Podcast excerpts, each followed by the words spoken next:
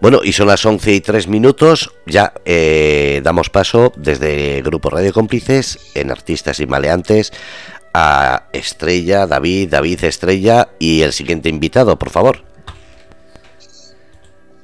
Ahí está silla. ¿Hola? No, la silla que se mueve mucho, a ver si me voy a mi casa. Bueno, ¿están eh, ya? Venga, presenta tú. Ah, vale. Ah, me meto la eh, pues nada, esta noche tenemos, hemos tenido a Laura y ahora tenemos a, un amigo que ya es, lo consideramos amigo, ya lo hemos tenido con nosotros en el programa y además queremos que, nos cuente lo que va a pasar el próximo fin de semana. A ver, eh, bueno, lo presento. Eh, es Manuel Olaya. Manuel, ¿te tenemos por aquí? ¿Qué tal? Buenas noches. Hola, buenas noches, ¿qué tal? Aquí estamos con aquí estamos con el tiempo que, nos está lloviendo hoy. Ya. ya veremos si el fin de semana nos respeta, pero yo creo que sí que por lo menos eh, han dado aguas un poquito el sábado, pero parece que nos va a respetar. El domingo creo que sí, yo ya lo he estado mirando, el domingo da bueno. y esperemos que el sábado se confunda y que dé bueno también. Sí, el sábado por la mañana un poquito de agua, porque yo me rijo un poco siempre por la página web del Meteosat, que es la más fiable y es la que suelo consultar y parece ser que no va a estar muy mal el tiempo. Después de todo. Hola, buenas noches, Manuel. Buenas noches. Eh, eh, bueno, Manuel, lo, recordáis, estuvo con nosotros algunas, algunas semanas, director de cine, apasionado de, del cine del oeste y director de cortometrajes y largometrajes de Arizona 1878, otra muchas cosas. Tuvimos, tuvimos una, una charla estupenda hace unos cuantos programas sobre cine y sobre todo cine del oeste. Está por aquí John, que estuvo aquella noche, que es el otro friki del oeste. Está aquí ya en el chat, el primero. Eh, pero hoy vienes a hablarnos de, de, algo que apuntamos, hablamos un poquito de pasada eh, aquella noche y eh, que, no, que no tiene que ver con esto, que era lo de el, la recreación histórica. La recreación histórica en Almansa. La batalla de Almansa, ¿no? Sí. ¿Y qué es este fin de semana entonces? Interpreto. Es este fin de semana.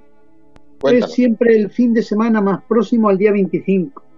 Y como el día 25 lo tenemos el lunes, pues entonces el sábado, o sea, los actos comienzan el viernes día 22 el sábado día 23 y el domingo día 24. Aunque el, 25 también hay actos, puesto que es el día de la batalla, que fue el un 25 de abril, ¿vale? Pero ya son actos que ya no se espera público ni visitantes, no público, perdón, visitantes, ¿no? Porque en realidad es un repique de campanas a las dos y luego una inauguración o una exposición que se va a hacer de Felipe V, ¿vale? Eh, una exposición con el título Una guerra, dos ciudades y ahí se va a mostrar el cuadro de Felipe V del Museo de Bellas Artes de Játiva, ¿vale? Que lo tiene Játiva, que está invertido boca abajo. Y ese cuadro lo vamos a tener nosotros en, el Museo de la Batalla, en el Centro de Interpretación de la Batalla o Centro Documental y Festero, que es el mismo edificio, que está a los pies del castillo. Y eso a las 8 de la tarde vamos a tener el placer y el privilegio y la suerte de poder contar con una obra del Museo de Bellas Artes de Játiva, al igual que hemos tenido pues el cuadro Bonaventura Ligi y Ricardo Balaca, que está en las Cortes de Valencia, que pertenece al Museo del Prado en, en, anteriores ocasiones, y también el de Ricardo Balaca y Sonseca, que está en el Palacio de Congresos. En ediciones anteriores hemos tenido la suerte también de contar con estas joyas pictóricas, ¿vale? Y una cosa, Manuel, eh, porque claro, yo me imagino que todo esto, todo lo que va a pasar estos días, Mm, lo vais preparando o lo vais ensayando durante tiempo. Sí, normalmente la recreación histórica o, vamos a poner la conmemoración histórica de la batalla de Almansa, que este año es el 315 aniversario, es su, vamos a hacerla desde el año 2007 que hicimos el tricentenario, nuestra asociación 1707 Almansa Histórica, junto al excelentísimo Ayuntamiento de Almansa, viene conmemorando la fecha del 25 de abril, nunca celebrando porque las batallas no se celebran, pero sí que se conmemora esa fecha, es una fecha muy importante para el pueblo valenciano y es una fecha muy importante en, España y a nivel mundial, muy conocida, ¿no? Entonces, eh, nosotros lo que hacemos es una conmemoración anual. Esta conmemoración, pues, está trabajando durante todo el año. Termina la recreación, nosotros, que en 1700 citas más histórica, la asociación la que presido, es la encargada de montar la recreación histórico internacional, ¿vale? Al igual que está, por ejemplo, el Museo de la Batalla, que se encarga de hacer jornadas eh, de historia, ¿vale? Como este año que toca jornadas de historia y patrimonio y turismo y hay una serie de charlas, conferencias y ponencias y alguna exposición y sobre todo pues el sitio histórico que sigue estando ahí, el campo de batalla sigue estando ahí, ¿vale? Y se va a inaugurar una exposición el viernes día 22 a las 8 de la tarde donde eh, la visita es gratuita, donde se puede ver, eh, pues se va a explicar un poco y se va a exponer este sitio, este campo de batalla señalizado, posiblemente de los poquitos que hay en España, donde el visitante que viene, el turista que viene, pues puede visitar los sitios históricos que hay y puede visitar el campo de batalla donde ocurrieron eh, pues una serie de acontecimientos que llevó a aquella batalla trágica y, y, que va a estar con unos hitos que los hitos mm, van a estar perfectamente documentados para que el visitante que venga pues pueda leer en la cartela qué ocurrió en ese punto donde está situado el hito, ¿no? Está repartido entre seis o siete hitos, creo recordar, a lo largo de una parte del campo de batalla, porque el campo de batalla es tan extenso y tan grande que todavía está mucho por hacer, queda mucho, mucho trabajo por hacer. El compañero y amigo Herminio Gómez, que es el comisario director del museo, es el que se encarga a través del museo de todas estas ponencias y conferencias y demás. O sea que todo esto forma parte también dentro de los actos de la conmemoración de la batalla de Almansa. la asociación, como te decía antes, eh, nosotros nos encargamos de la recreación histórica, quizás lo más espectacular, quizás lo que viene toda la gente a ver, la batalla, los soldados, las banderas, la cantidad de coloridos de uniformes, cómo se utilizaba un arma de época, para qué servía, servía, por ejemplo, ese utensilio raro que estás viendo encima de la mesa y no sabes para lo que es, pregunta y se te dirá, ¿no? ¿Cómo disparaba un cañón de época? pues tienen la oportunidad de ver cañones históricos de época eh, haciendo fuego en el campo de batalla. Es, bestial. Si desde fuera todo esto es súper bonito, porque es más, más que ver una superproducción de Hollywood, ¿no?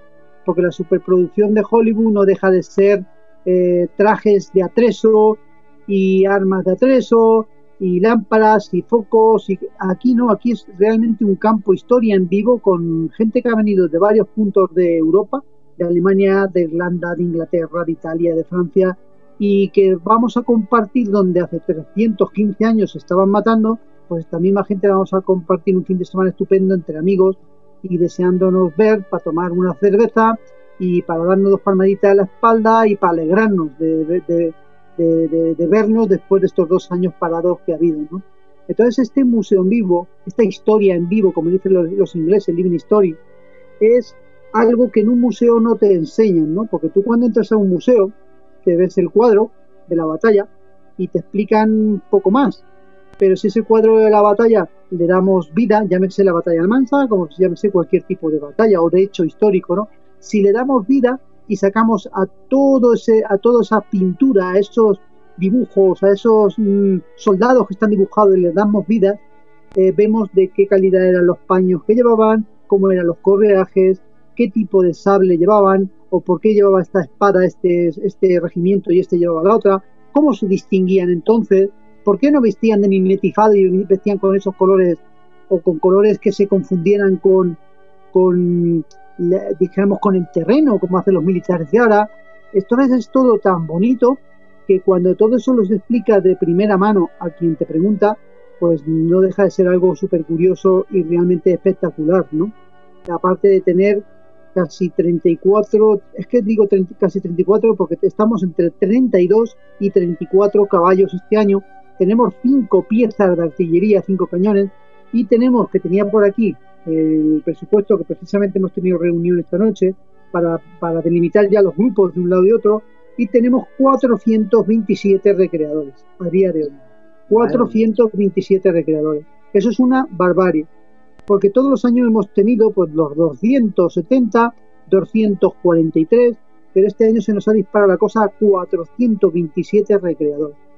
Imaginaros 427 personas vestidas de época, militares, civiles, caballos, o sea, eso es, es para verlo, ¿vale? Y, algunos que vienen, como tú bien dices, vienen de fuera, que no, vienen de aquí de, España. Sí, la mayoría de los grupos, el grueso, la mayoría, el grueso, vienen de, del extranjero. Sí que es verdad que por el alto corte, coste del combustible, pues nosotros tenemos un presupuesto y ese presupuesto lo estiramos hasta donde podemos estirarlo. Porque si tenemos un presupuesto de X dinero para traer a una, hacer una recreación como todos los años y este año se nos ha disparado en cuanto a caballos, cañones, gente, recreadores, llega un momento en que tenemos que estirar, como yo digo, la goma hasta donde podamos para que no se rompa, ¿no? Entonces, eh, por el alto coste del, del, combustible hay grupos que no han podido venir. El tema de la guerra de Rusia ha hecho pupa también dentro de la recreación histórica, porque los grupos que venían del este, de Letonia, Estonia, eh, Rusia, no van a venir, ¿vale? Y otros grupos que ante la duda, pues tampoco han venido, ¿sabes? Pero bueno, imaginaros que tenemos 427 eh, recreadores y, si contáramos o contabilizáramos todas las, los, o sea, todos los, los, recreadores que no han podido venir por el alto costo del combustible o por el tema de la guerra, estaríamos hablando de una recreación histórica con 500 recreadores. Esos hay que darles de comer, hay que darles de cenar, hay que darles alojamiento, hay que prepararles toda la infraestructura que llevan de paja, de leña, por si tienen que encender y hacerse comidas, etcétera. Todo eso porque hay algunos que, hacen comida en el, campamento aparte, ¿no? Entonces todo eso hay que prepararlo, hay que organizarlo. Y tenemos una serie de grupos, eh, se podría nombrar a ETA Rationis que viene de, Aragón, eh, tenemos la, Asociación Napoleónica Valenciana, la Asociación Recreación Histórica Monserrati, los de Moyá, los del Pietro Mica de Italia de Turín, los Battle Honor que vienen de Madrid, se estrenan en Almansa con, con el siglo porque ellos tocan muchas épocas, trabajan en cine y demás también, pero en, lo que es la recreación histórica de la batalla de Almansa y este siglo, guerra de, de sucesión, no habían estado nunca. Tenemos la caballería de Lusitania, que son estos 12 caballos blancos que vienen, que los utiliza el ejército el día de las Fuerzas Armadas y vienen de Valencia. Eh, Caballero de Albasil, la compañía de Courbier que viene de Francia, el coordinamiento de Bocasón histórico con los dragones Rossi y otros grupos que, que traen de Italia, los defensores de Girona, los dragones 1707 de aquí de Almansa, de un grupo de recreación de caballería que hemos sacado. Eh, eh, la Guardia Valona de, la, de 1707 de nuestra asociación, los Imperial Servi, los Miquelet de Cataluña, Miquelet del Reino de Valencia, los, la Orden de Calatrava, el Regiment de la Curón y Tercio Morados Viejos, que son los dos grupos locales de la Asociación 1707 más histórica, Granaderos de la Muerte de Luisitania de Valencia, que pertenecen al Regimiento de Valencia 1792 del Museo Militar de Valencia, y luego viene pues del Regimiento de, de, Jaén los Cañones, los Voltigos que también vienen de Valencia, y bueno, grupos sueltos también y, demás. Entonces todo esto, pues la suma de 427 recreadores, pues es algo bestial, o sea, es algo bestial. Y bueno, y vamos a intentar que este año sea espectacular. Nosotros cada año vamos creciendo, porque de un año a otro vamos subsanando cualquier tipo de problema o de error que hayamos tenido y nos vamos afianzando y haciéndonos fuertes en, el tema de la recreación histórica en España, ¿vale? Porque de este siglo, de esta época de la guerra de sucesión, posiblemente, posiblemente con total seguridad somos los únicos de toda Europa, los únicos, que siguen manteniendo su recreación histórico internacional anualmente, ¿vale? No esperamos cinco años para hacer una conmemoración, o sea, no una conmemoración, porque la conmemoración hacen en todos los países donde ha habido una batalla, en la mayoría, hace su conmemoración. Pero la conmemoración es una cosa y la recreación histórica es otra cosa. Entonces nosotros la recreación histórica la seguimos manteniendo y yo creo que anualmente, y, ya me, aventuro a decir que posiblemente de este siglo, de la guerra de sucesión, sea eh, la única que se hace a nivel europeo año tras año. Porque, por ejemplo, mira, los americanos hacen Gettysburg y, no sé si la hacen cada cinco años, cada dos años. Eh, las, napoleónicas que hacen en, en Francia igual, creo que cada dos años, por ahí. Nosotros logramos mantener un evento de estas características tan grande eh, todos los años. Entonces yo creo que mm, yo me tengo que quitar el sombrero por la gente de mi asociación y sobre todo por el excelentísimo ayuntamiento de Almansa, que también trabaja codo a codo con nosotros. Entonces, el que te vayan, el que tú veas que hay compromiso, pues ayuda, porque tú te esfuerzas, ¿no? Y das lo máximo. El programa de actos llevamos ya eh, online casi un mes, se ha presentado quizás un poquito tarde, pero porque es muy completo, es muy compacto, tiene cantidad de, cosas para que el, visitante que venga, el turista que venga, el visitante que venga a la ciudad ese fin de semana, eh, tenga de todo donde elegir, ¿no? Se ha presentado en el Valencia, en el Albacete, en el Ministerio de Defensa, desde hace un mes dándole bombo ya a este, a este mm, programa. Y bueno, pues es algo que a través de las redes sociales se mueve como la pólvora y nos llegan pues eh, muchas veces años, años, o sea, año tras año, nos llegan eh, de nuevos grupos que quieren participar. Contamos este año también con la participación del actor de Águila Roja, Alex Navarro, que va a hacer el papel más importante dentro de la recreación histórica, que es el del Duque de Berwick. Y contamos también con uno de los especialistas de, cine, de caballo, especialista, actor de acción del parque temático Oasis Mini Hollywood en Tabernas Almería, que él es David Rojo, y este año pues eh, la verdad es que se lo llevo diciendo un par de años y este año eh, por fin pues eh, va a estar con nosotros haciendo el papel del otro general. Hace el esfuerzo de venir aunque sea un día solo porque él el domingo trabaja en el parque, sabéis que el parque temático está abierto todos los fines de semana y bueno, tiene trabajo, pero el sábado se escapa y viene desde Almería a hacer el papel del general, ¿no? Y tenemos a Pedro López, como no, que es también actor y amigo, y todo esto, pues quiera o no, pues es el puntito de salsa también que yo creo que este evento necesita. Pero es que todo eso lleva una logística impresionante. Sí, la logística es, como tú dices, a, nivel, a través de la asociación, pues llevamos ya años, ya se, vamos por, por, la 15 edición, y estamos un grupo de 7, 8 personas en la directiva y estamos trabajando junto al ayuntamiento pues todo el año. Hacemos reuniones una vez al mes, empezamos una reunión pues a lo mejor una vez cada dos meses, conforme se va pasando el tiempo ya que vamos llegando a los seis últimos meses y hacemos anuales cada, o sea, cada 15 días hacemos una, una reunión.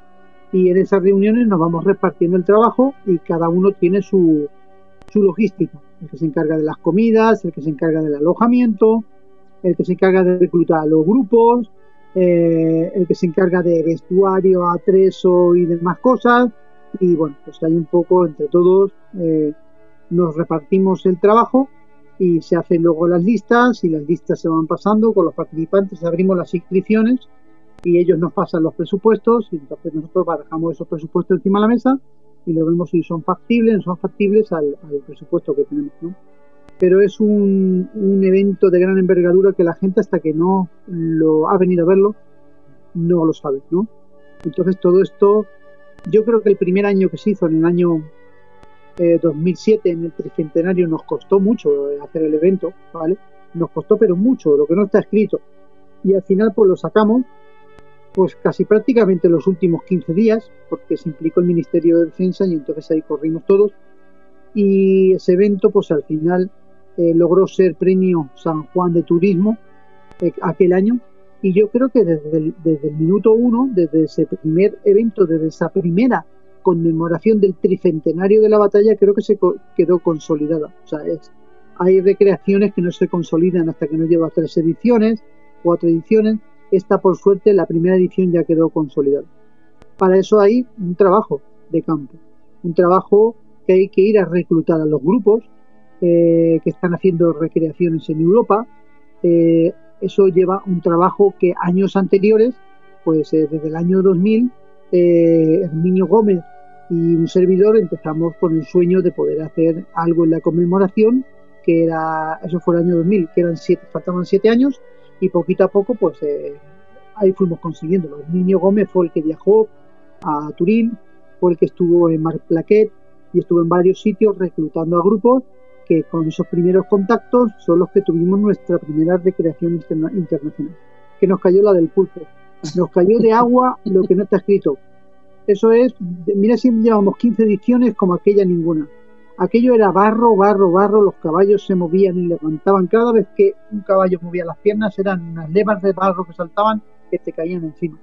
Y bueno, fue aquello brutal. Cayó un diluvio en un momento, pero salieron unas fotografías bestiales. Si hoy, por ejemplo, en YouTube podéis poner recreación histórica de la batalla de Almansa 2007, Royal Ecosec, las guardias escocesas, o sea, la Royal Ecosec, os van a salir unas imágenes espectaculares de aquel día con, la lluvia y todo, y, no sé cuántas visualizaciones tiene aquel vídeo de la Royal Ecosec. Pues lo buscaremos. David, ¿qué ibas tú a...? Ah, perdón.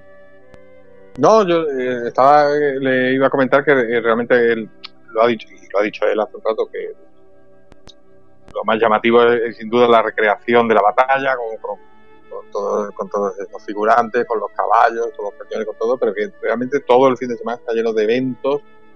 Toda la ciudad, de hecho, se, se, se prepara para esto, ¿no? He, leído que incluso el casco urbano se va, se va como a vestir de como si fuera un mercado antiguo y ahí es donde se van a, exponer diferentes exposiciones, se van a dar talleres, conferencias, pero todo dándole un aspecto de la época, ¿no? Sí, sobre es el casco, el casco antiguo de Almansa, parte del casco antiguo, el que se engalana un poco un mercado barroco, y es donde se va a hacer toda la serie de actividades, es donde va a haber ese mercado barroco, donde se van a hacer las ponencias, donde se van a hacer eh, visitas guiadas al campo de batalla, visitas guiadas al casco antiguo para explicarte un poco la Almansa de 1707, que es el imparte turismo, visitas al castillo, ¿vale? Que está recién musealizado que tengo que dar desde aquí pues la enhorabuena a Herminio Gómez Gascón y a, Alfredo, eh, porque han llevado un trabajo bastante laborioso y ha quedado muy bien toda la musealización, a ver si me sale, del castillo. ¿no? Eh, eh, luego están los campamentos históricos, que está todo perfectamente señalizado en una especie de planito que te entregan, y ese, ese planito te lleva a los campamentos históricos, donde están los campamentos de las dos coronas, los campamentos de los aliados, y ahí hay unas gradas y hay un batallón. La gente me pregunta, ¿pero es que hay que pagar para ver la batalla? No, hay que pagar si tú quieres gradas. Es como cuando vas a las fiestas de los pueblos, te quieres sentar, paga la silla, quieres ver la fiesta de pie, te queda de pie. No, aquí pasa lo mismo. Aquí hay un batallódromo rectangular, ahora mismo no sabría decirte los metros que tiene, le llamamos o, o le hemos llamado batallódromo, porque es como una especie, vamos a poner un mini campo de fútbol, y en uno de los laterales hay una grada esa es la, de, la que la gente que quiera sentarse para ver la recreación tiene que pagar su, su asiento a 5 euros y las butacas, o sea, lo que es el asiento en la página eh, Giglón, eh, poniendo Giglón en la página esta de Giglón Almansa, te va a salir el evento y se pueden sacar ahí las, las butacas y, y, demás. Pero luego el resto del campo, el fondo norte, el fondo sur y el otro lateral, eso es totalmente libre, con una delimitado por una cuerda y ahí todo el visitante viene y se pone ahí, se agolpa ahí y está viendo la batalla. Hay un speaker que te va narrando cada cosa que está aconteciendo dentro del campo de batalla para que no te pierdas. Si entra una unidad te va a explicar esa unidad por qué va vestida así, quién son, de dónde vienen, etcétera, ¿no? Y es historia en vivo. O sea, cada la gente cuando nos dice, oye, ¿dónde sacáis tanto disfraz? ¿Y cómo disfrazáis tanto? No, no, no, tenemos que enseñar a la gente a que sepa diferenciar de un carnaval, de una fiesta de pueblo, que esto no es nada disfraz. Esto es recreación histórica y la recreación histórica conlleva un rigor histórico en cuanto a las prendas que llevas puestas, eh, atreso, armas y demás, ¿vale?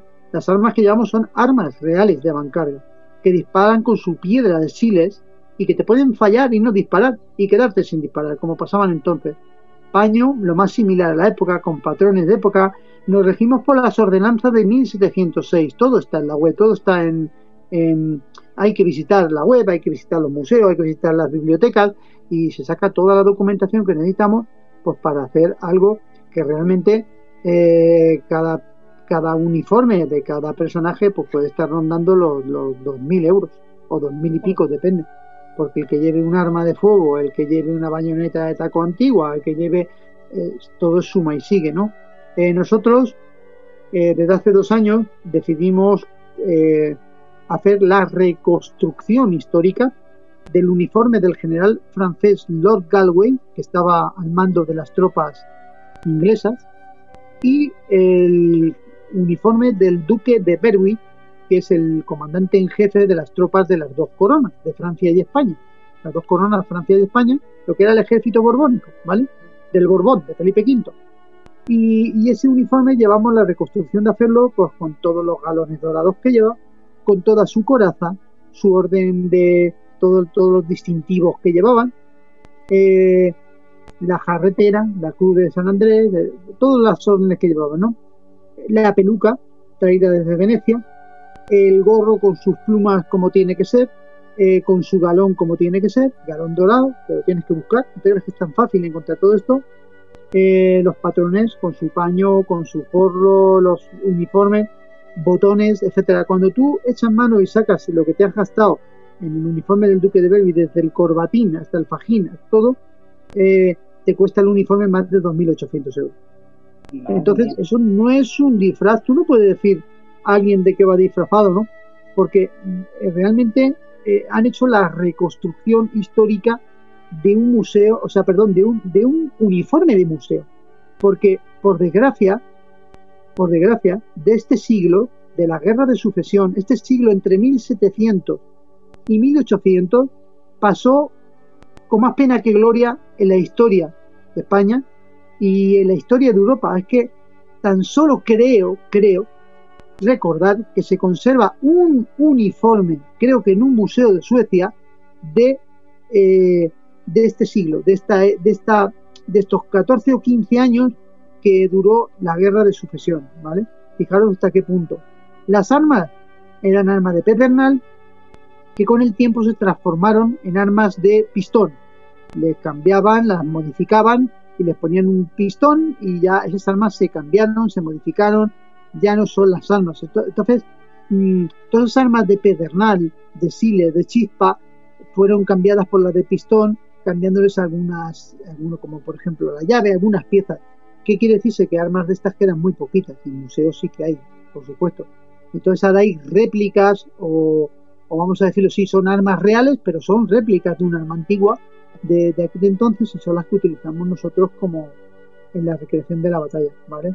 O en cualquier recreación de las que se hagan, ya sea de napoleónica o las que sean. Somos un museo vivo, somos, eh, si la, la, bandera mide X medidas, y el pañuelo que tienes que llevar al cuello corbatín tiene X medidas, si el fajín que tú llevas tiene que medir metro ochenta o metro y medio, todo lo hacemos tal y conforme viene porque todo está escrito, ¿no? Entonces realmente te lo crees. Cuando tú vas vestido, pues te lo crees. Cuando la gente te pregunta el por qué esas pelucas, pues yo siempre les digo lo mismo. Digo, mira, esto es una época que se decía que los hombres vestían como mujeres, pero peleaban como leones, ¿vale? Es una época donde eh, se puso de, de moda, por medio de Luis XIV, pues todas estas pelucas grandes, vistosas, porque entonces había mucho piojo, poca higiene, y estos nobles, pues lo que hacían es raparse todo el pelo, raparse, y al raparse el pelo y quedarse casi calvos, como yo digo, utilizaban estas vistosas pelucas a modo de el que tenía una peluca de estas tan grande tipo Luis XIV como el que puede tener un Mercedes hoy en día de último modelo, ¿no? Eran carísimos, no todo el mundo podía tener una peluca. Cuando veías a alguien con una peluca de estas aparatosas es porque su posición eh, era una posición eh, bastante avanzada, ¿no? Dentro de la sociedad.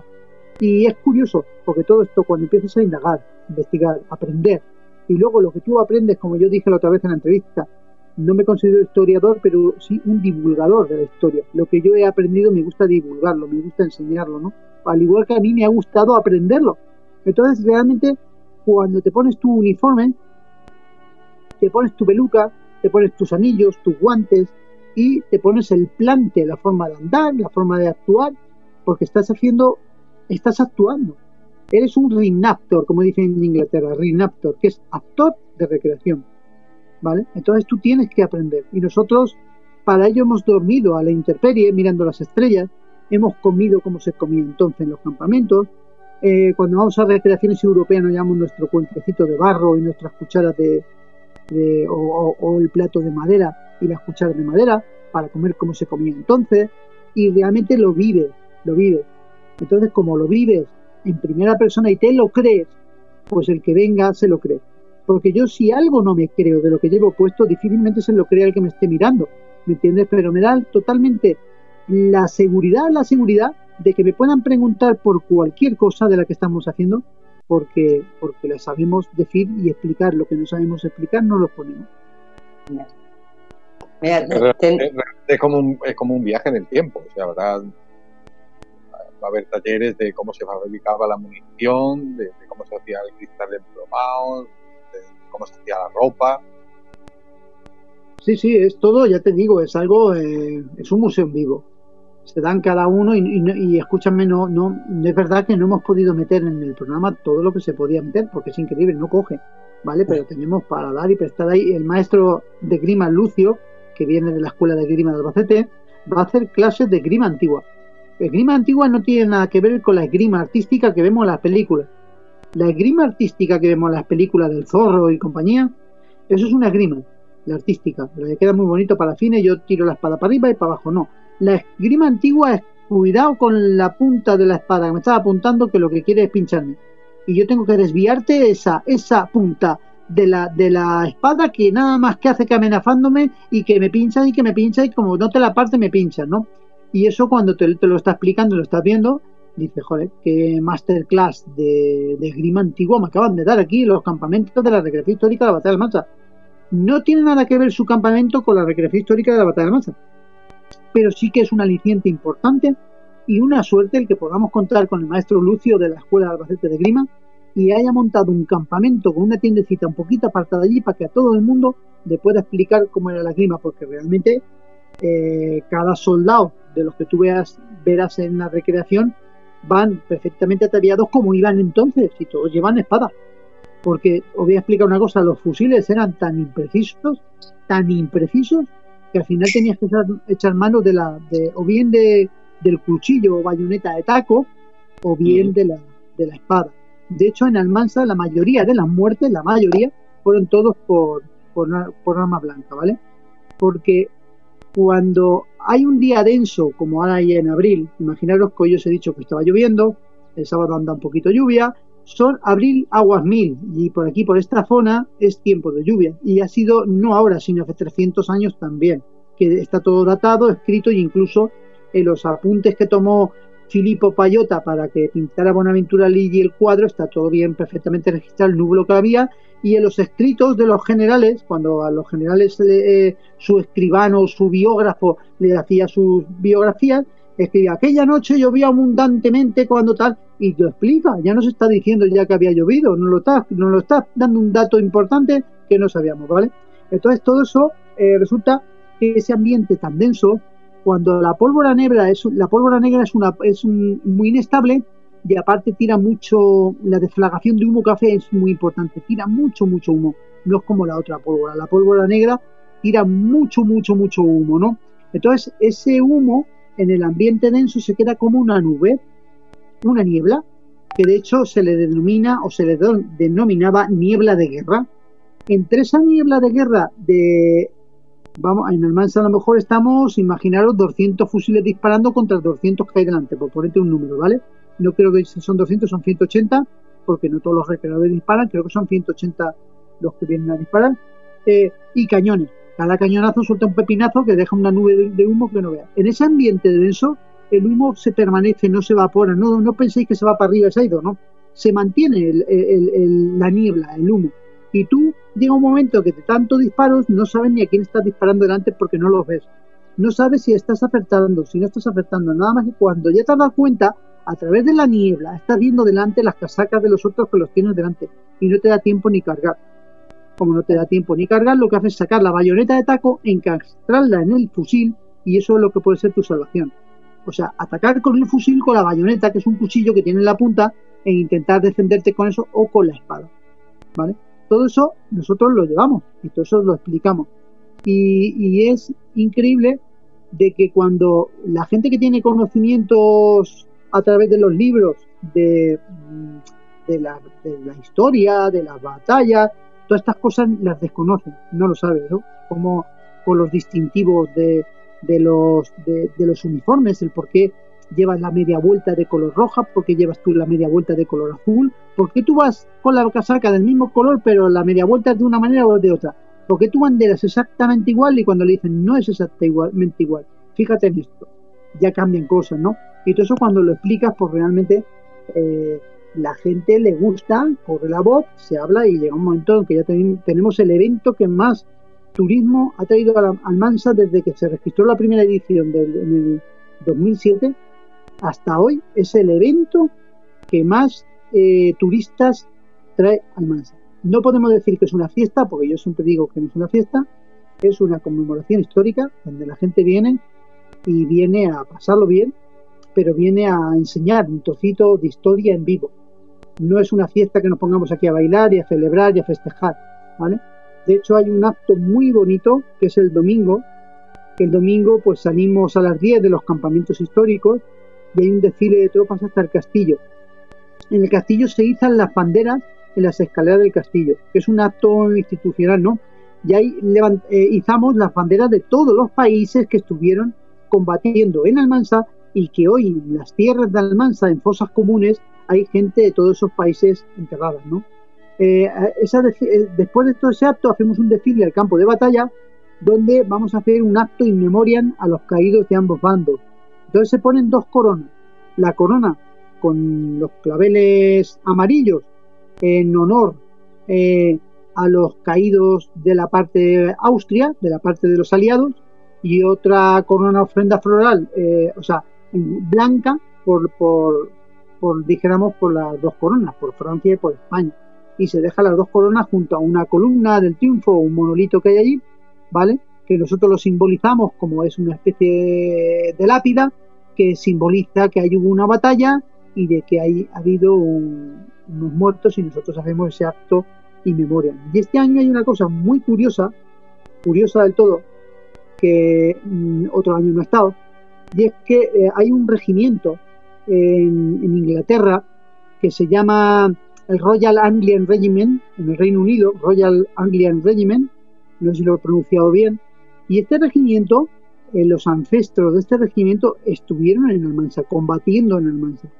Lo que nosotros en Almansa hace 15 años no sabíamos, de la batalla de Almansa, apenas cualquier almanseño que tú le preguntaras aquí, y ya no de Almansa, de Valencia también, que, era la batalla de Almansa, pues la mayoría te dirían que no sabía lo que era la batalla de Almansa, ¿no? De 15 años para acá todo el mundo ya sabe lo que es la batalla de Almansa. Ha llegado a cruzar fronteras y este señor, que viene un señor que se llama Peter Ferrari, que es un comandante de este regimiento retirado, pues viene a...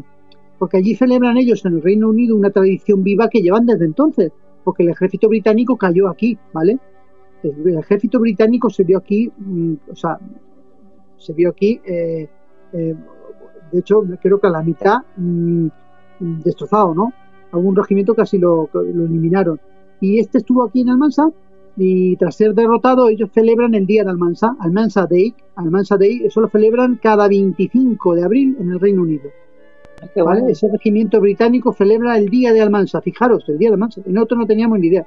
Pues este señor viene a entregar una ofrenda, a, ver la ofrenda de una corona de amapolas, porque es el símbolo que tiene este regimiento.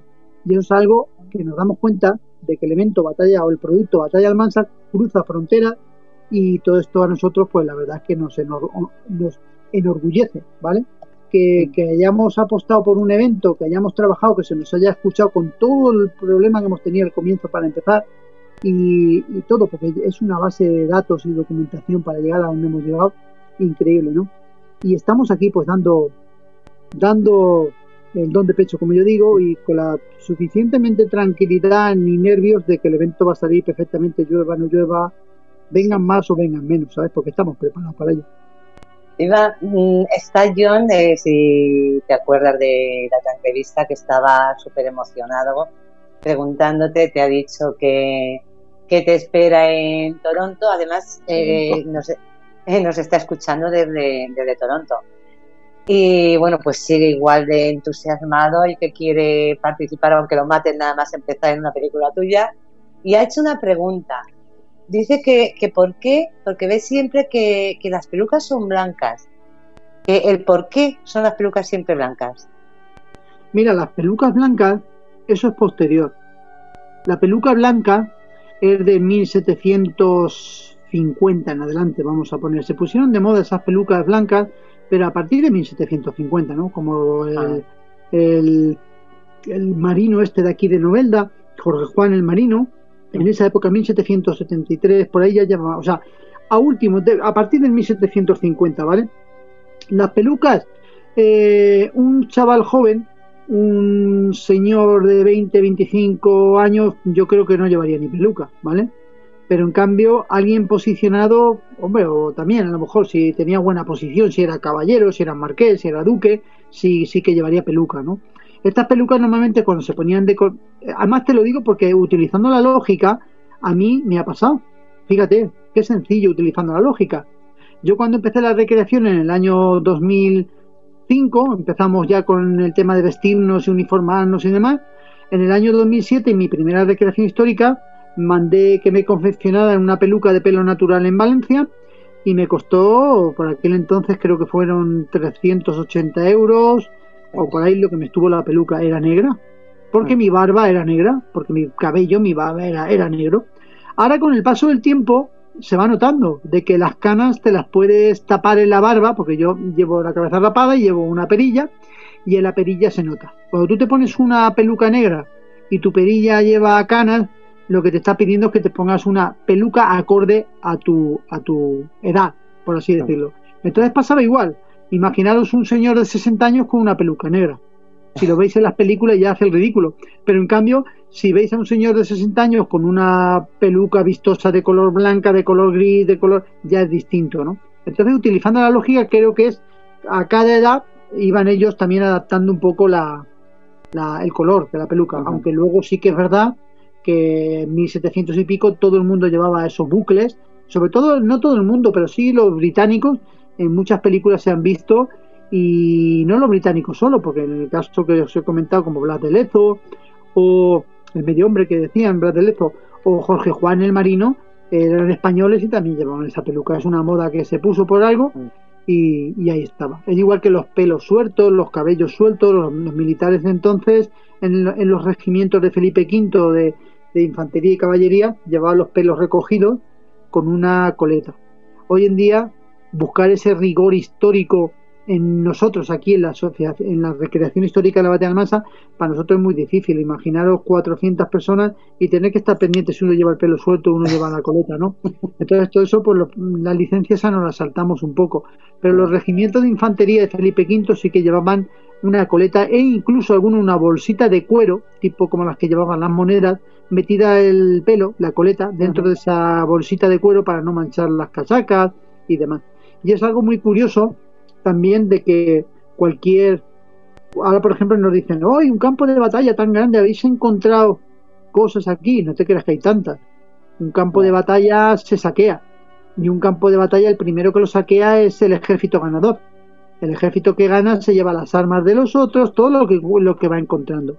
¿Vale? Lo que no va a encontrar es una bala de cañón incrustada dentro de la arena porque está hundida, o una bala de mosquete o un botón que se ha confundido con la tierra porque lo has pisado, ¿vale? Eso sale después, con detectores de metales o labrando o lo que sea, ¿no? Mm. Pero cualquier vestuario, ropa, la ropa, eh, acordaros que yo no sé si lo comenté la otra vez, que de la ropa se hacía el, el papel de la ropa, por eso había tantos ropa vejero antes, de, los ropa vejero eran eso, compraban mm. ropa, sacaban la celulosa a través del agua machacando la, el tejido y sacaban de ahí el papel, hacían el papel con la celulosa.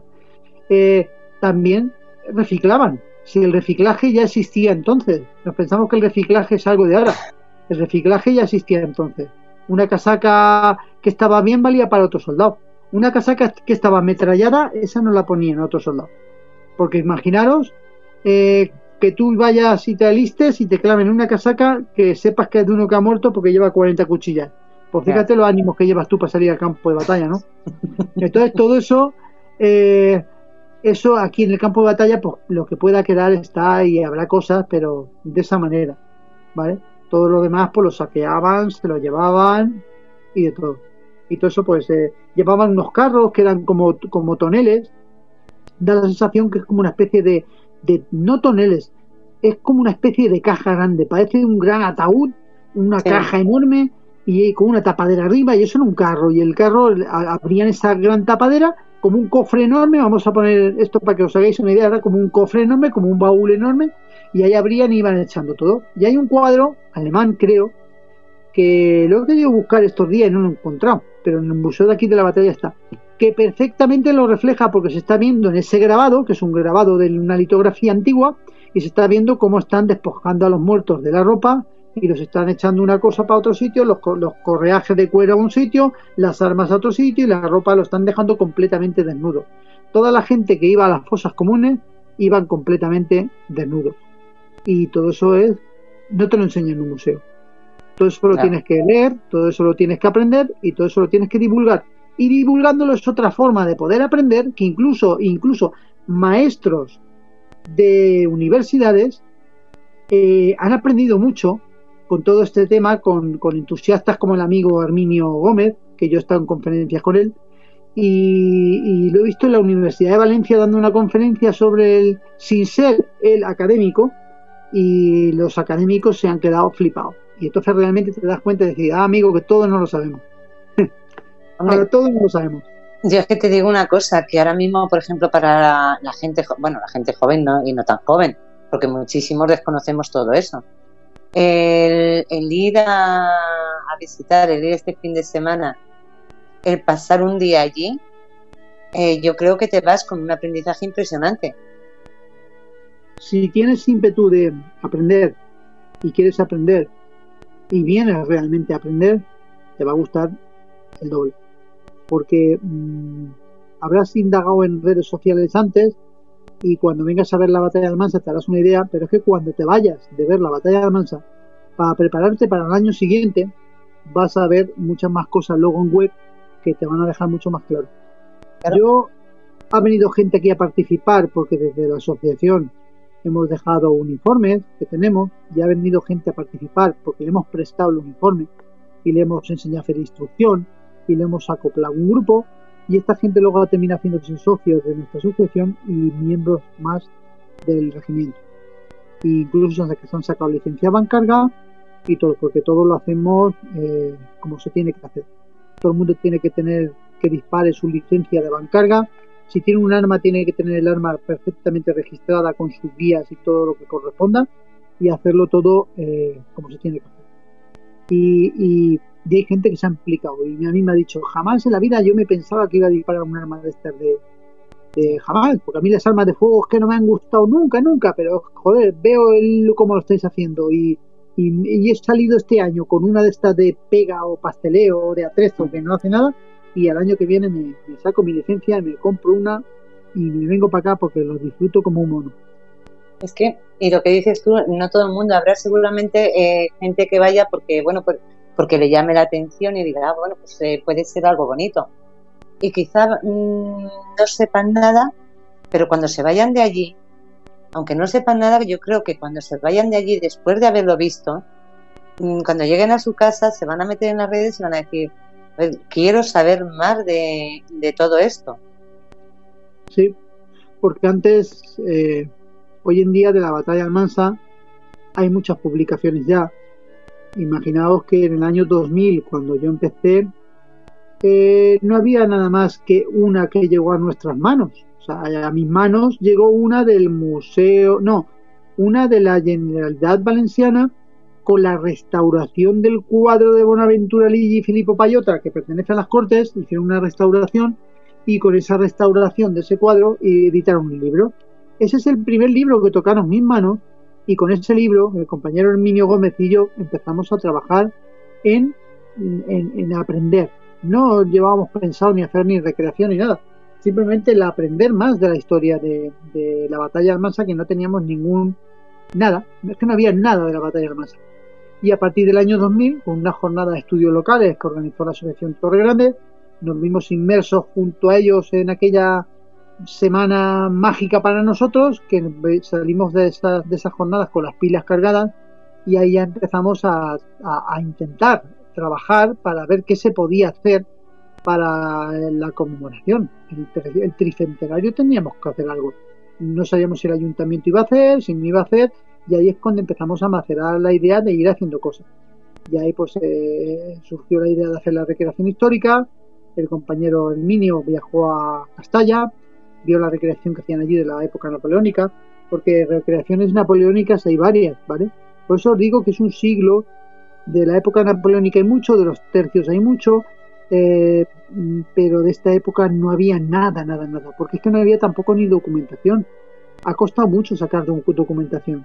Incluso estuvimos en Audenarde, en Bélgica, y donde medianamente vimos un tambor en un museo y vimos poco más. En el Museo Galdiano de Madrid, eh, la Casa Galdiano, que ahí sí que tienen muchas armas históricas y todo en el museo, y fuimos también a adaptarnos y documentarnos al Museo del Ejército. En fin, que eh, llega un momento en que cuando vemos que sí que puede existir la posibilidad, que no es un sueño, o sea, que, es un sueño, que puede ser un sueño hecho realidad, que no es nada descabellado en intentar hacer una, una recreación histórica, había gente que se reía de nosotros, pero gente de muy alto standing, ¿vale? Decía, vosotros lo que tenéis que hacer es tirar por este otro derrotero, marcar el campo de batalla, que tenéis un campo de batalla aquí, y lo que tenéis que hacer es poner y marcar el campo de batalla, que aún sigue estando los edificios que había entonces, la balsa que estaba entonces, aquello que estaba por allí, esto que estaba por aquí, este camino existe, este monte existe, todo esto es lo que tenéis que hacer. Pero una recreación, venga, ¿cómo vas a hacer una recreación? Se reía. Hoy en día hemos demostrado que el campo está eh, señalizado, como se pensaba, y que la recreación histórica es el evento, como he dicho antes, que más turismo trae a Almansa hoy en día. Pero es que yo creo que cualquier recreación histórica en cualquier municipio deja dinero, deja visitantes, mueve turismo y, es lo que deben de pensar eh, las administraciones, de apoyar mucho la recreación histórica. Hay muchos sitios que se está haciendo ahora pequeñas recreaciones históricas y esto no lo hemos inventado. Yo dije, los romanos ya hacían reconstrucciones o recreaciones históricas de sus batallas navales en los coliseos para que el César lo viera. Pensar, o por un momento, la cantidad de dinero que se gastaban en montarle un barco al César en pleno coliseo y quemar y destrozar el barco para que viera cómo había sido la batalla naval, ¿vale? Mm. Y esta recreación histórica, las más recientes que yo siempre me suelo, suelo decir, es las que hacía Buffalo Bill del salvaje oeste. Buffalo Bill en pleno salvaje oeste, 1870 y pico, o 80, no, eran 70 y pico, por ahí creo. Él hacía ya la reconstrucción histórica del Little Big Hope que había sido unos años atrás. O sea, el general Castel lo matan en la colina de Pequeño Cuerno, en Little Big Hope, eh, las naciones indias de los Cheyela, Rapajoe, Sioux y demás, y, y el Buffalo Bill, Cody, hace la recreación histórica en su espectáculo de la masacre de Little Big Home. Buffalo Bill se viste del personaje que es el general Caster, intenta vestirse más o menos como Caster, porque sigue a su vestuario a lo mejor le pone un poquito más de fantasía, porque es un espectáculo de cara al público, y él es el que hace los primeros eventos en masa. O sea, los primeros eventos en masa, Buffalo Bill los rescata y los saca. Incluso luego, hoy en día, hoy en día, si vas al Euro Disney de París, vas a ver la, el, el o sea, Buffalo Bill Show, el well, a ver si lo digo, well West Show, que es la reconstrucción histórica del espectáculo de Buffalo Bill. O sea, es una recreación histórica o una reconstrucción histórica de lo que hacía Buffalo Bill, que a su vez Buffalo Bill lo hacía de lo que ocurrió en real. ¿Vale? Y todo eso no lo, no lo hemos inventado, todo eso está aquí. Ya simplemente lo habéis, lo habéis potenciado, o sea, no lo habéis inventado, pero el, lo habéis potenciado y lo habéis, lo habéis hecho, o sea, cosas que, que otras personas por lo mismo no se había quedado como estaba y... no, porque la gente ¿no? lo ve, ¿eh? no sé, es como en el Oasis Mini Hollywood, en tabernas, en Almería. Mm. Mucha gente de Almería, o ya no de Almería, de muchos sitios que te dice, pero es que una recreación histórica del salvaje oeste en un sitio que no ha ocurrido eh, lo que tú vas a contar, no tiene nada que ver. Buffalo Bill, en su espectáculo, hacía la reconstrucción histórica del Little Bill Home y no ocurrió allí donde lo estaba haciendo. ¿Me mm. entiendes? O sea, una cosa que ocurre en Montana o ocurre en Wyoming o ocurre no sé cuántas, este hombre la estaba contando por todo el mundo. En Londres, en París, en Barcelona y en cualquier sitio de Estados Unidos. Y allí no había ocurrido. ¿Sabes? Si Buffalo Bill viene a Barcelona y nos cuenta qué es lo que ha pasado con Little Big y te hace la reconstrucción de tal como ha sido, eh, tampoco ha ocurrido allí. Entonces, en un decorado cinematográfico, que lo que realmente nos, nos es el sitio, que es mágico, con esas casas del oeste, esos, esos edificios, esos caballos, su gente, ese atrezo, ese vestuario, ahí es donde vamos a empezar a contar la historia del oeste y nuestra historia. Porque nuestra historia, el legado que dejan los españoles allí, eso hay que contarlo, porque eso no, no, no, no lo, es que no nos lo cuentan nadie. Como no. nos lo cuentan nadie, yo voy al Museo del Ejército de Toledo y apenas me cuentan los dragones de cuera, pues tengo que echar mano de los historiadores y de los libros para aprender quién eran los dragones de cuera, realmente por qué se formaron los dragones de cuera y toda la documentación que a mí el, Museo del Ejército no me ha dado, me la tengo que sacar de los que han escrito libros y han hecho y, y sobre todo si cruzamos el charco de gente que están haciendo en Tucson, en los presidios, recreaciones históricas de, los dragones de cuera. O sea, americanos, americanos que se visten de españoles para contar la historia de los españoles allí en California en todo lo que está pasando. También. Entonces, todo eso hay que enseñarlo. Porque si tú tienes ganas de aprender y ganas de hacer cosas, pues ahí hay un señor que se llama Ángel Benzal, que es de Cartagena. Ese señor eh, lleva, es una asociación que está lucha contra, o sea, lucha a favor de la hispanidad, ¿no? Para que no se pierda el habla hispana en Filipinas. Eh, lo mismo que yo estaba diciendo, para, para un poco que no se pierda ese, ese eh, el legado que dejaron los españoles allí se tiene que saber, ¿no? O sea, lo tenemos que explicar y que no se pierda eso, que no nos cuenten luego otra cosa, porque no nos cuente que los caballos nacieron allí en Estados Unidos porque los caballos eran de raza española y se los llevó Hernán Cortés, no solo español, los caballos, los Mustang, los caballos salvajes que hoy hay en día, que se han ido creando manadas y son los que cogían los indios, y por eso los indios llevaban caballos, porque aprendieron a montar de todos los caballos sueltos que quedaban de los españoles. Y todo eso Estados Unidos ha forjado con la huella de, de España. En muchos escudo de Los Ángeles, de California y de muchos sitios está algo referente, algún escudo del Castillo León, algo referente siempre a España. ¿Por qué no nos cuentan eso? Como no nos lo cuentan y a mí me encantaría que me lo contaran, pues me veo en la obligación de, sin ser historiador, pues divulgar un poquito lo que yo pueda aprender, para que otros que tengan la misma inquietud que yo, que lo puedan aprender. Eso es simplemente. Es que ese, ese es el problema, que no sé por qué razón la historia se está dejando, se ha dejado de lado, o sea, no se enseña ya, no se enseña la historia, desconocemos nuestro pasado, desconocemos nuestro pasado aquí en España, imagínate nuestro pasado, el pasado de los españoles fuera. Sí. es... que los españoles somos únicos para eso. Los españoles somos muy despreocupados. La historia, mm, no. Cosa que los ingleses, la historia dice que siempre la cuenta los que ganan, ¿no? Los ingleses, cualquier batalla que han ganado, cualquier fregado que han salido victoriosos, eso no te preocupes que en cualquier libro de historia, en cualquier película, en todos los sitios. ¿Cuánta historia no tendrá España para poder sacar? ¿Cuánta? Muchísima, muchísima. Si tenemos a Blas de Lezo, que es que con Blas de Lezo ya se podía hacer una serie de 10 temporadas. O sea, Blas de Lezo no se ha hecho jamás una película Blas de Lezo. Jamás. Jamás nos ha contado que el marino, que, vuelvo a hablar de Lezo y al marino, porque son de esta época más o menos, el marino Jorge Juan, de aquí de Novelda, es el que delimitó la mitad del mundo. El que fue y en Ecuador delimitó la mitad del mundo. Por eso en Ecuador hay una columna que te lo dice, un monolito que te dice que ahí se delimitó la mitad del mundo. Eh, es, este marino, Jorge Juan, eh, es el que, el que hizo, vamos a decirle, para que todos nos orientemos o, sepamos un poco, o nos hagamos una idea, que eran las cartas de navegación de la época como el GPS de hoy en día, ¿vale? Soy un tío inventa un GPS que te puedes mover por toda España, por toda Inglaterra, por toda Francia sin perderte, porque vas a ver si se lo puedes copiar. Y eso es lo que pasó. Cuando los espías de uno y otro se enteraron de que este hombre había sacado unas cartas de navegación con los GPS de época, cartas de navegación donde tú vas a salir de, de Cádiz o de Cartagena o de donde sea e ibas a llegar al sitio en el tiempo estipulado sin perderte, evitando mm, dar, navegar más de la cuenta, todo esto todo el mundo lo quería.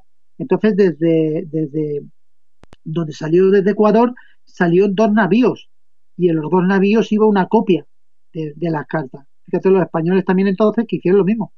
En cualquiera de los dos navíos, en ese trayecto tan largo que había, con esos barcos tan inestables a veces, una tormenta, un asalto de piratas, que te capturen los ingleses, pues vamos a curarnos en salud y que salga la copia de las cartas y salieron dos navíos con dos copias de las cartas y los ingleses fueron a capturar el navío donde iba Jorge Juan. Y a Jorge Juan le copiaron todas las cartas de navegación y le dieron trato como si fuera el rey, le dieron de comer lo que quisiera, alojamiento como quisiera, lo trataron como un rey y cuando ya copiaron las cartas le dijeron, hasta luego Lucas, ¿me entiendes? O sea que es que mm. creo que le devolvieron las cartas, las copiaron y se las devolvieron. Ah. O sea, mmm, no sé, daros cuenta de la importancia, o sea, qué honor, tío, el trabajo que acabas de hacer para mm. todos, que por respeto al trabajo que acabas de hacer, no te las voy a quitar, las voy a copiar y te las voy a devolver. Y tío, vente aquí a este país cuando quieras que tiene las puertas abiertas. Y lo volvieron otra vez para España. Y el señor, pues pasa con más pena que gloria, se lo dice a cualquiera y no sabe ni quién es.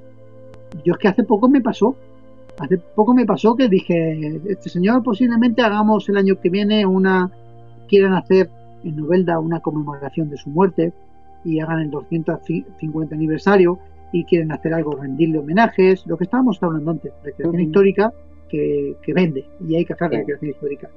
Y, y, que, es como decía, Roger Kipling decía que aprender la historia de forma de pequeñas historias es como mejor se aprende.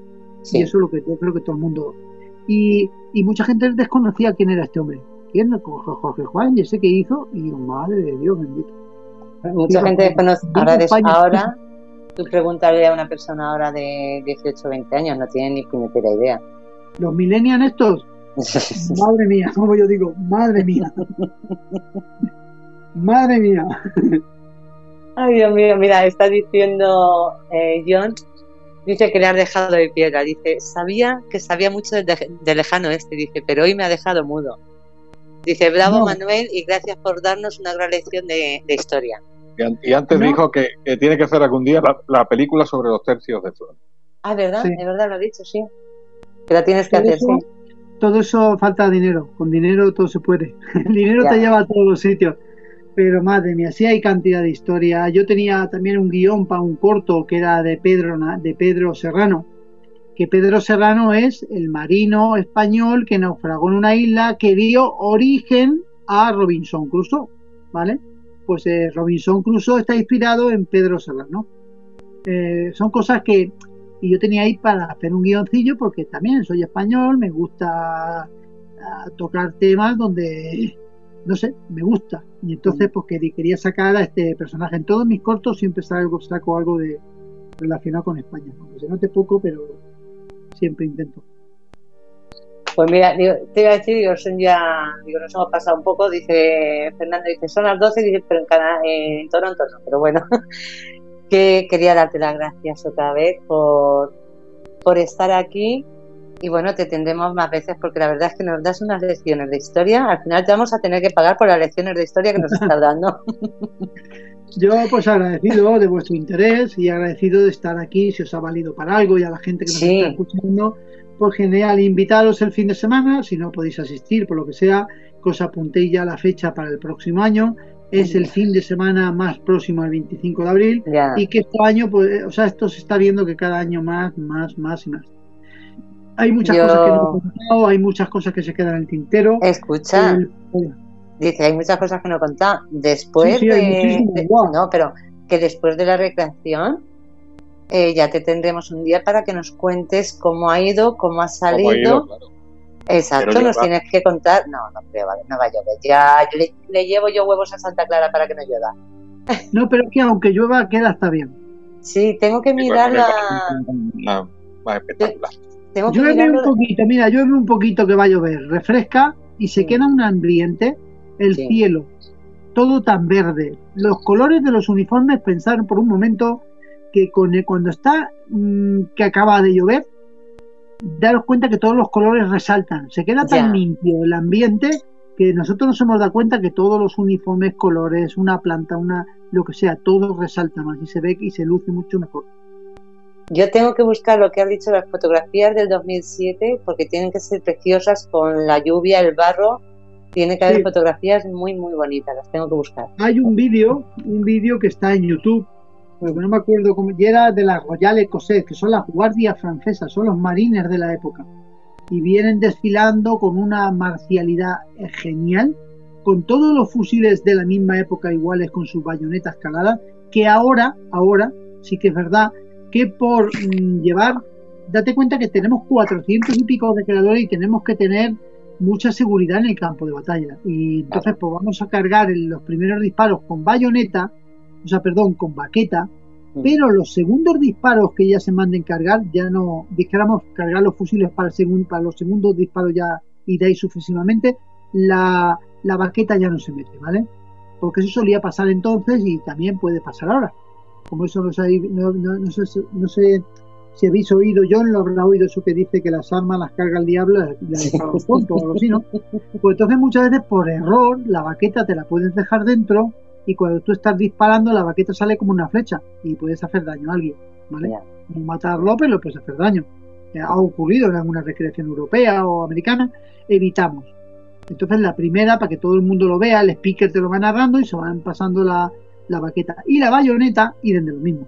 Cuando hacemos el cuerpo contra cuerpo contra los compañeros, la bayoneta no la calamos, porque es que te puedes caer o sin darte cuenta no le das al que estás luchando delante, pero al hacer un giro con el fusil estás metiendo la bayoneta al, de atrás, ¿no? Todo eso no lo cargamos. Entonces, el rigor histórico lo cuidamos hasta que se puede cuidar, pero por seguridad llega un momento en que ya no ni calamos bayonetas ni, ni muchas cosas, ¿vale? Pero eso yo creo que es por lógica, se explica también. Exacto, exacto, sí, porque lo primero es la seguridad de todas las personas que están allí. Sí, y esta gente, pues a lo primero las recreaciones, pues Waterloo, por ejemplo, van a muerte. Y en Waterloo no es raro de que haya algún herido todos los años, bueno, cada dos o tres años o cinco, no me acuerdo si lo hacen cada cinco años, porque es, que es bestial. Por eso nosotros pues, queremos de alguna manera no caer en el tópico ese, ¿vale? Qué bueno. Pues Manuel, eh, muchísimas gracias. Eh, muchísima suerte este fin de semana. Me habría encantado poder estar, por circunstancias no, no voy a poder, pero sí me, habría gustado mucho el, poder estar allí. Y ya te digo que te esperamos después de, de la batalla para que nos cuentes a, ver qué tal ha salido todo. Pues sí, cuando queráis, a vuestra disposición y, ya os cuento cómo se ha dado todo. Muchísimas gracias, Manuel. Un saludo. Suerte, que vaya todo muy bien. A vosotros siempre, un abrazo. Un abrazo. Bueno, ¿qué, programa más variadito hemos tenido hoy? Muy complejo, muy complejo, muy complejo. Me he tenido que quitar hasta el jersey que lo tengo polido. Menos mal que en la radio. No, cállate que he mirado, digo, mira que si le da la cámara sin darme cuenta, digo, porque estaba quitándome el jersey con el móvil puesto. No, es que estoy aquí encerrada en la cocina de mi hijo. Y joder, qué calor. Y encima la silla, que no me podía mover, me duele el culo. Porque hace ruido, no me podía mover. Despediros que son las 12 y 10. Ah, coño, que se me está escuchando, perdón. Nada, que gracias a todos por haber estado ahí. Hoy hasta un poquito más tarde. Y volvemos el jueves. Lo siento de verdad, que muchísimas gracias, que espero que lo hayáis pasado bien. Y nada, esto último que he dicho eh, lo dejéis de lado, lo obviáis. no queremos tener pesadillas, ¿no? Besitos, que descanséis. Un saludo a todos. Bueno, pues habéis escuchado Artistas y Maleantes con David Arcos y Estrella. Un abrazo a todos, ha sido una noche muy especial porque primero ha sido Laura, ahora ha sido Manuel y bueno, gracias a todos. Un abrazo y recordar, mañana a las 4, apegados con Fred Gómez. Después tenemos dos entrevistas, una es con una coach que nos va a sorprender, se llama Sara Camacho. Y después Valeria, nuestra Valeria desde México, que nos va a traer unas historias sobre, como siempre, lunas. Y a la noche está 12, Trópico de Letras, con Cecilia y Tony García. Un abrazo a todos, gracias, buenos días, buenas tardes, buenas noches, ser felices, soñar de colores, pero sobre todo, ser cómplices. Carpe diem.